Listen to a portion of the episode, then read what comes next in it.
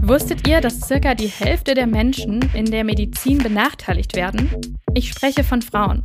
Denn der Mann ist in der Medizin häufig der Standard und das hat echt viele Folgen und kann für Frauen lebensgefährlich sein. Zum Beispiel, weil die Symptome bei einem Herzinfarkt nicht oder schlechter erkannt werden, weil die Dosierungen von Medikamenten für Frauen viel zu hoch sein können, weil es lebensgefährliche Nebenwirkungen gibt, die man einfach nicht auf dem Schirm hatte, weil die Medikamente vor allem an Männern getestet wurden. Aber auch die Diagnose von Krankheiten kann bei Frauen länger dauern. Im Fall von ADHS sogar sehr viel länger. Denn ADHS gilt als Jungskrankheit und es wird häufig übersehen, dass Mädchen daran genauso erkranken können. Wir haben mit Johanna gesprochen. Sie hat erst mit 26 Jahren ihre Diagnose bekommen. Also es war unglaublich befreiend, plötzlich sich die ganzen Sachen erklären zu können. Es hat mir ja einfach unglaublich viel Leidensdruck genommen, ja. Mein Name ist Kari Krungel. Ich bin Gesundheitsjournalistin und ich bin in den letzten Jahren immer mal wieder über das Thema gendergerechte Medizin gestolpert.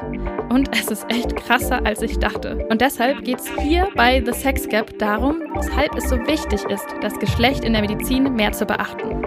Und zwar nicht nur das Biologische, also das, was man auf Englisch als Sex bezeichnet, sondern auch wie Gender, also gesellschaftliche Vorstellungen, zum Beispiel Rollenklischees, eben auch beeinflussen können, wie gut wir behandelt werden.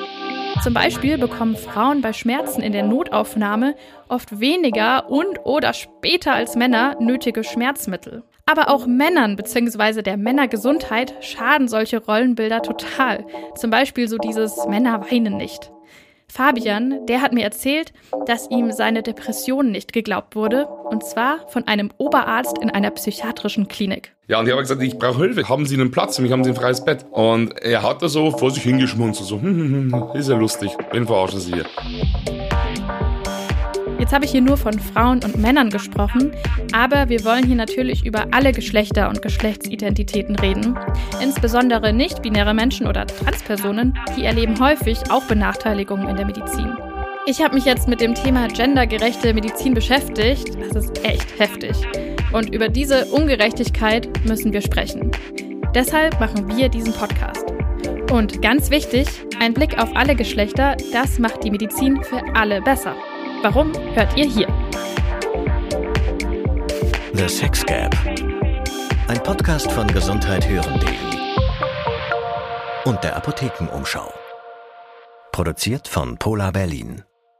Jeden zweiten Mittwoch überall, wo es Podcasts gibt.